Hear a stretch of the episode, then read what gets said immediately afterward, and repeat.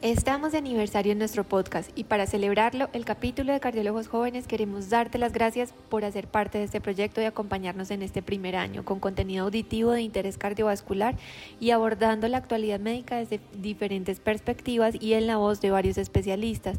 En este episodio de aniversario tendremos resonancia magnética cardíaca, aspectos básicos a cargo del doctor José Fernando Zuluaga, quien es médico, cardiólogo, ecocardiografista y experto en imagen cardíaca, resonancia magnética y actualmente trabaja en Manizales, en el Hospital CES Caldas y también en, la, en el Hospital Santa Sofía. Doctor, bienvenido.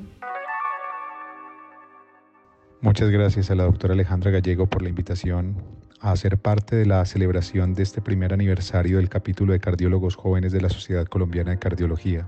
A continuación, hablaremos acerca de los aspectos generales de la resonancia magnética cardíaca. La imagen por resonancia magnética se obtiene a partir de la alineación de los núcleos de hidrógeno en la dirección del campo del imán, los cuales son excitados por una fuente de energía externa que genera un cambio en la orientación de los protones, que a su vez, al retornar a su estado de orientación inicial, es decir, al relajarse, emiten una señal de radiofrecuencia que es captada por una antena y de esta manera se obtiene la imagen final. La resonancia magnética cardíaca es una técnica útil no solo para la valoración de la función biventricular, quizás su mayor utilidad radica en la posibilidad de analizar las características del tejido, en las diferentes patologías que comprometen al corazón, siendo posible con esta no solo establecer la presencia de edema, sino también analizar compromiso tisular específico como infiltración, depósito, inflamación, caracterización de zonas necróticas y además cuantificar su extensión, entre otras muchas otras posibilidades diagnósticas en el espectro de la enfermedad cardiovascular. Las secuencias utilizadas en los protocolos de resonancia magnética cardíaca varían dependiendo de la patología que se esté analizando. Sin embargo, en general los protocolos inician con planos localizadores en los ejes axial, sagital y coronal, los que a su vez nos dan una visión general de las relaciones anatómicas, pero que su función principal es la programación sobre estos de los cines de ejes largos en cuatro cámaras y dos cámaras. Una vez obtenidos estos cines, sobre ellos se programa la secuencia del cine del eje corto, con la que se obtienen múltiples cortes transversales de las cámaras cardíacas que nos permiten cuantificar de una manera más exacta los volúmenes y la función cardíaca. Los cines de ejes largos en 2, 4 y 3 cámaras, así como las secuencias de cines del eje corto, nos permiten analizar las características morfológicas y funcionales del corazón, además de permitir la programación de otras secuencias necesarias para la valoración de estructuras como válvulas cardíacas, septos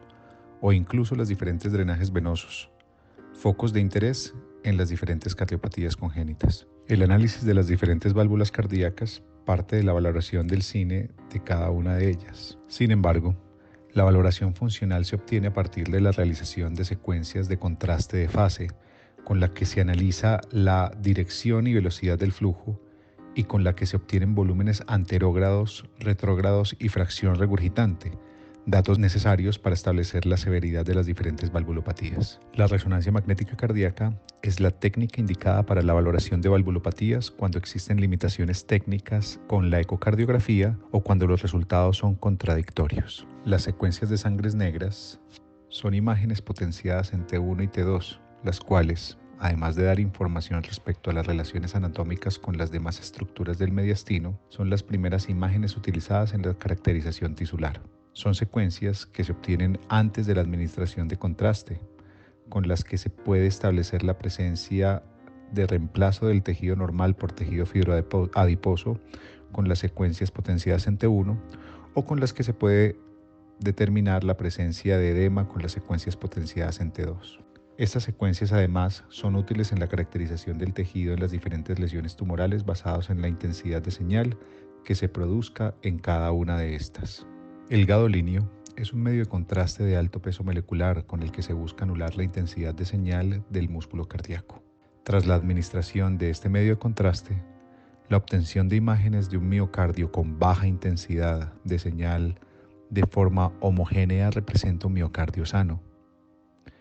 La retención de gadolinio da como resultado una imagen hiperintensa en la zona donde se encuentra la lesión. En general, la retención de gadolinio subendocárdica o transmural orienta una lesión de origen isquémico.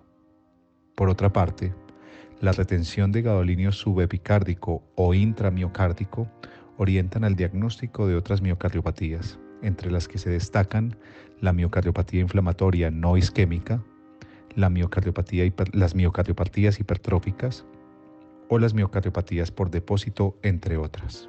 En la amiloidosis cardíaca, la característica principal es la falta de anulación del miocardio, con la presencia de realce tardío difuso, que no sigue un recorrido vascular. Los mapas paramétricos son técnicas útiles en la caracterización tisular y en la clasificación de las diferentes miocardiopatías de una forma cuantitativa, basados en los tiempos de relajación de las secuencias de T1 y de T2. Con estas técnicas podemos analizar no solo el volumen extracelular, sino también la presencia de edema, la ocupación intersticial por otras sustancias como proteínas o lípidos, entre otras, e incluso cuantificar la extensión del daño celular en las diferentes miocardiopatías. La resonancia magnética cardíaca es una técnica útil no solo para evaluar la función cardíaca. Su objetivo principal quizás es la posibilidad que tenemos con esta de caracterizar el tejido en los diferentes y diversos estados mórbidos que afectan al corazón. Esta es una revisión superficial de las generalidades de la técnica. Cada una de sus aplicaciones se analizará de forma más profunda en ediciones futuras. Muchas gracias. Seguiremos dándote lo mejor. Para eso, nuestra invitación es a que sigas conectado con nuestro podcast Sociedad Colombiana de Cardiología y Cirugía Cardiovascular. Soy Alejandra Gallego, médica cardióloga, y para mí fue un orgullo acompañarlos en este episodio de aniversario.